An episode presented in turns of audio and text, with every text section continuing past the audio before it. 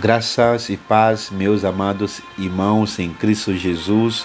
Espero que todos estejam bem de saúde.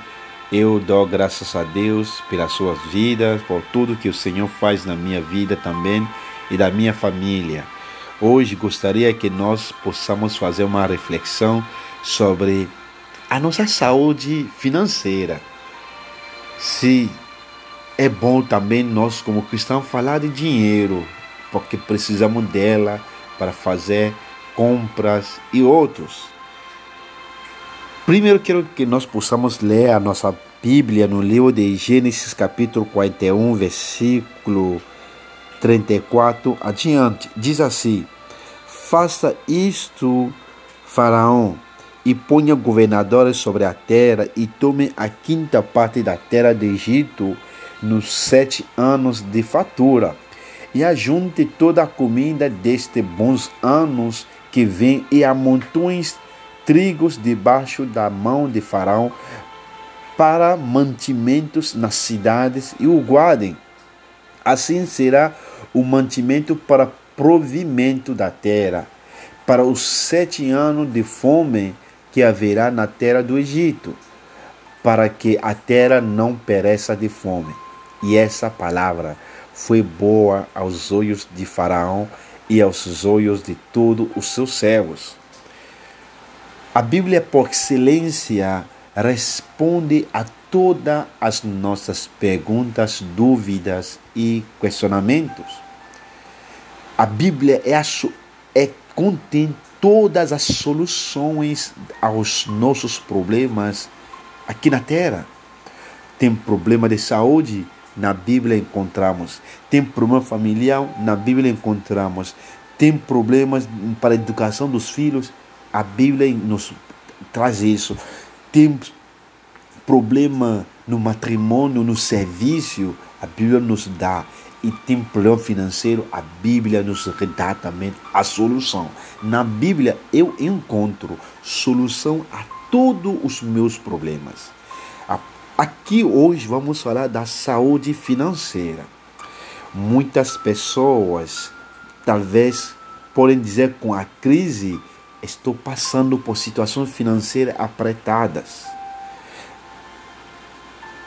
Eu penso às vezes a crise não é que trouxe problemas financeiros de alguns ou maioria dos nossos irmãos ao contrário, a crise da pandemia de Covid-19 veio revelar, às vezes, alguns problemas que estavam, que estavam em nossas vidas. Voltando aqui no texto que nós lemos, história bem conhecida de José interpretando o sonho de Faraó, ele diz: vai vir sete anos de prosperidade e depois sete anos de escassez. Então, o que você deve fazer, Faraó? Enquanto há prosperidade, junta a comida, guarde boas partes também, e quando vem a fome, tenha comida para todo mundo comer. Aqui os economistas chamam de uma aula de macroeconômico, uma aula de macroeconômica. Meus queridos, planejamento e gestão de recursos.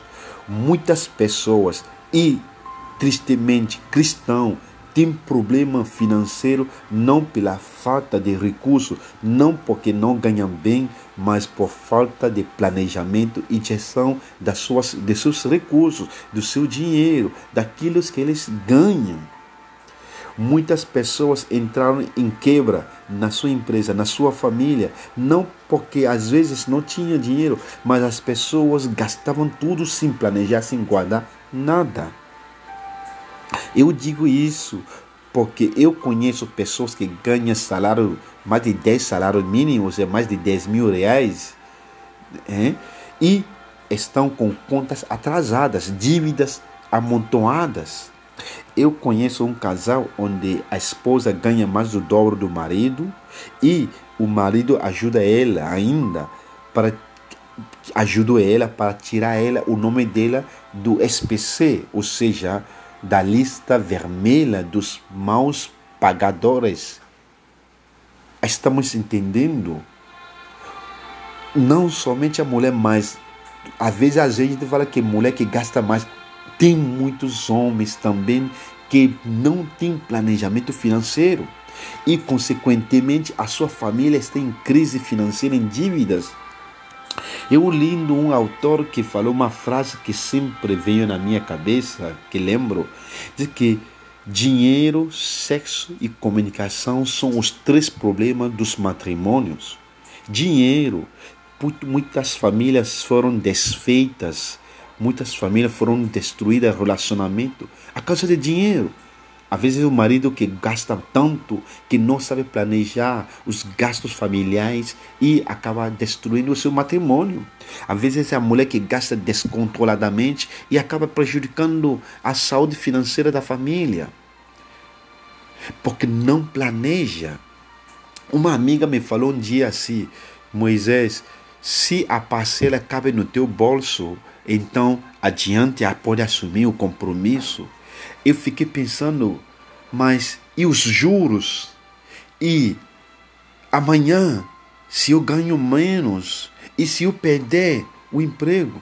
Muitas pessoas só pensam em gastar, mas não guardar nenhuma reserva. Não guarda nenhuma reserva. Muitas pessoas, eu uma coisa que eu sempre digo, eu, eu estou contra de viver trabalhando só para pagar faturas. Eu gosto de guardar um pouco. Eu gosto de sempre guardar um pouco.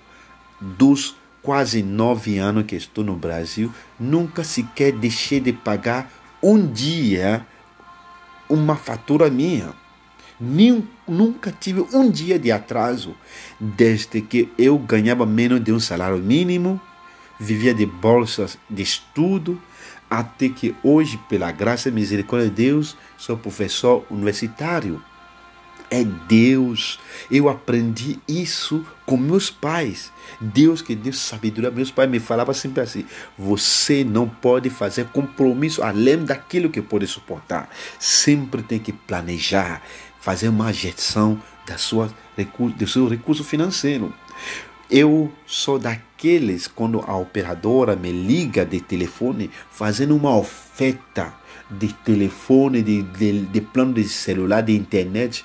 Eu fico pensando, se na casa eu tenho internet 24 horas, na faculdade onde eu trabalho eu tenho internet, por que vou fazer mais outro plano de 50 reais por mês? Para quê? Ah, para quando eu fiquei sempre conectado, não há necessidade. Não há necessidade. Claro, eu sei que alguns precisam de internet porque não tra pelo seu trabalho precisa estar conectado sempre todo momento. Mas eu não preciso.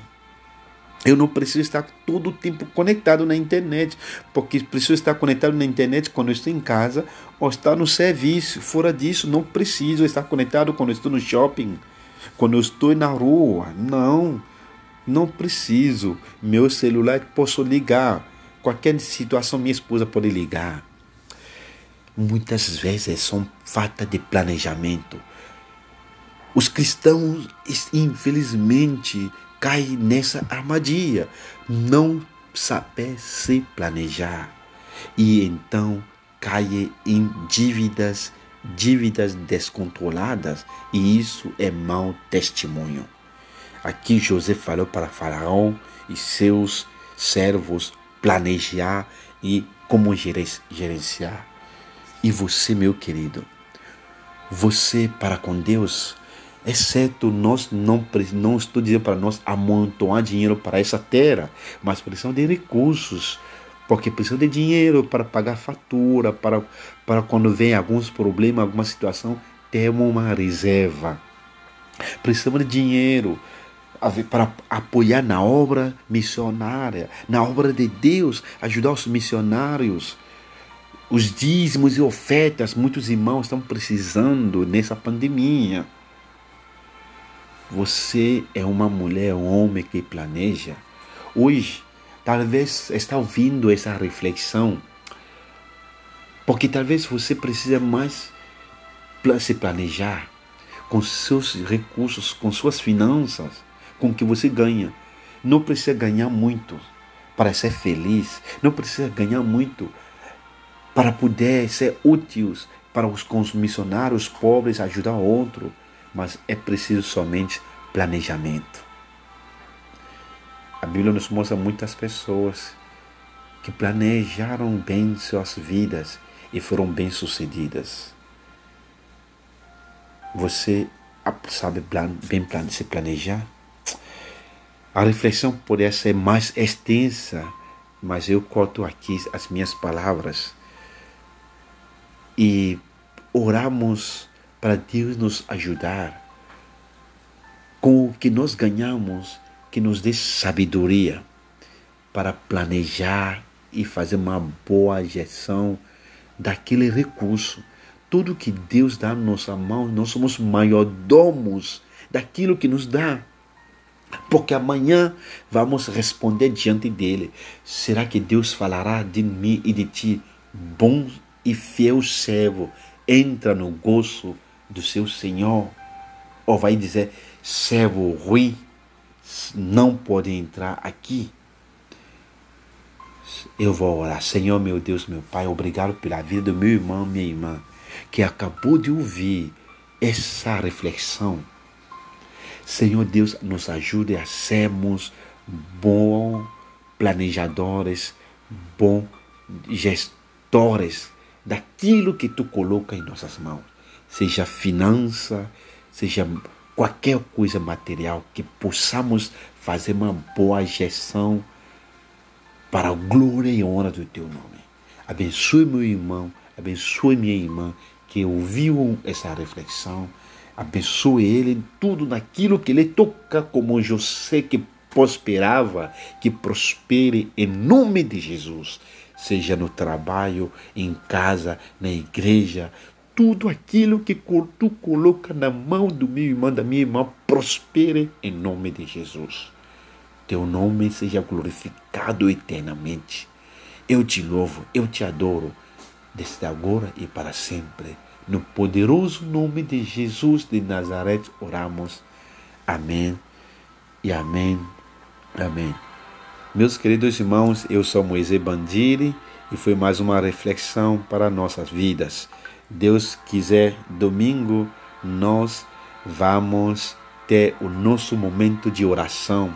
E vou deixar meus contatos, quem quiser fazer um pedido de oração pelos quais nós estaremos orando. Até domingo, se assim Deus permitir. Um forte abraço, em nome de Jesus. Amém.